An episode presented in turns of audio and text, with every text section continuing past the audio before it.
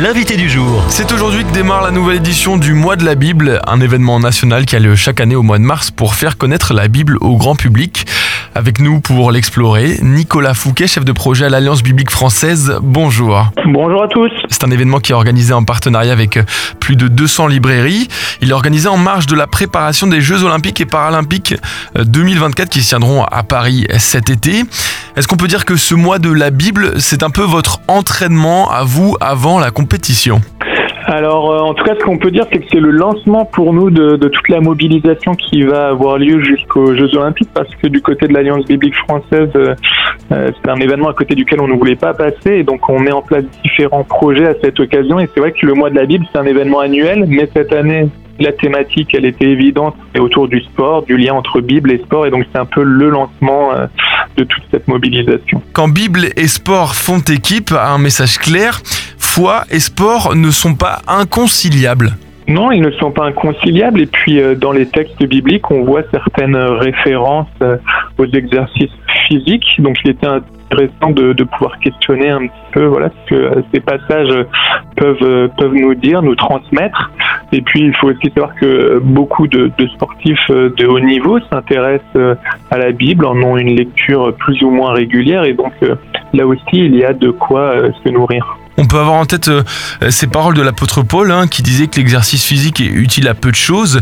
Euh, comment la Bible parle-t-elle de sport? Est-ce que c'est plutôt d'une façon positive, négative, neutre? Alors, ce verset-là que vous venez de citer est intéressant puisque justement, euh, c'est un verset qui est parfois mal compris et pour pouvoir peut-être mieux saisir qui en est, on a proposé un canevas d'études bibliques. Donc, une petite grille de, questions autour euh, justement de ce passage-là pour pouvoir essayer de, mieux le comprendre. Et euh, on a demandé justement pour le faire à Christophe Paya, qui est le doyen de la faculté euh, de Vaux-sur-Seine, une faculté de théologie, de, de, nous éclairer. donc voilà un petit peu le, le type d'outils qu'on propose à l'occasion du mois de la Bible et qui permettent de voir un petit peu ce que le texte peut dire sur l'exercice physique. Vous avez mentionné les sportifs de haut niveau, hein, et on y reviendra un petit peu plus tard. Mais en tant que monsieur et madame tout le monde, moi je suis pas, pas, pas particulièrement sportif. Qu'est-ce que je peux retirer de ce rapprochement entre Bible et sport pour ce mois de la Bible? Eh bien, alors, euh, il peut y avoir euh, différentes euh, choses. C'est vrai que ça dépend un petit peu du, du rapport que chacun a au sport. Mais en tout cas, la, la, Bible, par exemple, utilise le sport comme une image pour illustrer le, le, parcours de foi, la vie spirituelle. il y a des liens qui sont faits avec notamment la course, la course à pied. Et donc, voilà, tous ces éléments peuvent nourrir notre, notre réflexion quand bien même on n'est pas particulièrement euh, adepte euh, de telle ou telle discipline.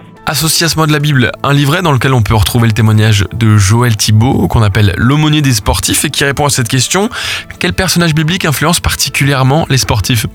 Oui, alors bon, il y a la figure de, Jésus évidemment, mais euh, voilà, si on, on essaye d'aller un peu plus peut-être dans le détail ou vers des, figures moins connues, euh, celle de, David est euh, apparemment souvent citée par les, sportifs lors de leurs entretiens avec avec Joël, notamment parce que voilà, c'est une figure complexe, multiple, qui a pu connaître des, des, échecs dans la vie, des difficultés, mais qui a aussi pu se relever. donc c'est vrai que ben, pour euh, un sportif, c'est des choses qui, qui parlent puisque eux-mêmes peuvent passer par des temps euh, d'épreuve, mais aussi euh, des moments plus réjouissants. Donc ils vont puiser dans des figures comme celle-là, ou Joseph encore, par exemple, pour rester dans l'Ancien Testament. voilà, de quoi les nourrir et puis les encourager dans, dans, leur quotidien. Lors de notre dernière interview, nous avons mentionné la, la collecte de fonds pour les 200 000 Nouveaux Testaments qui vont être distribués pendant les Jeux de Paris. Où en sommes-nous à ce jour, Nicolas? Oui, c'est justement un des gros projets hein, de, de l'Alliance biblique française en partenariat avec euh, différentes humaneries du sport. On va distribuer gratuitement 200 000 nouveaux testaments à cette occasion et donc euh, la collecte a bien avancé, mais euh, on doit encore franchir les derniers mètres pour rester un petit peu dans la thématique sportive et on a encore environ 50 000 euros à, trouver pour pouvoir financer euh, ce beau projet. Quel est votre souhait euh, pour finir avec euh, ce mois de la Bible? Quelle est l'expérience que vous souhaitez que les, chrétiens puissent vivre?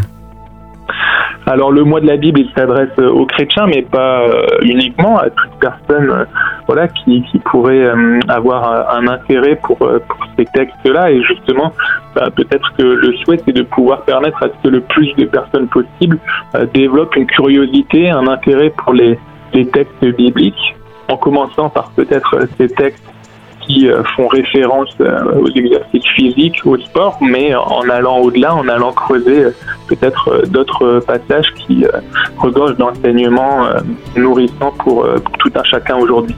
Pour plus d'informations, rendez-vous sur moidelabible.fr. Merci Nicolas Fouquet, chargé de projet à l'Alliance biblique française, d'être passé par le micro de Phare FM. Merci beaucoup. Retrouvez ce rendez-vous en podcast sur farfm.com slash replay.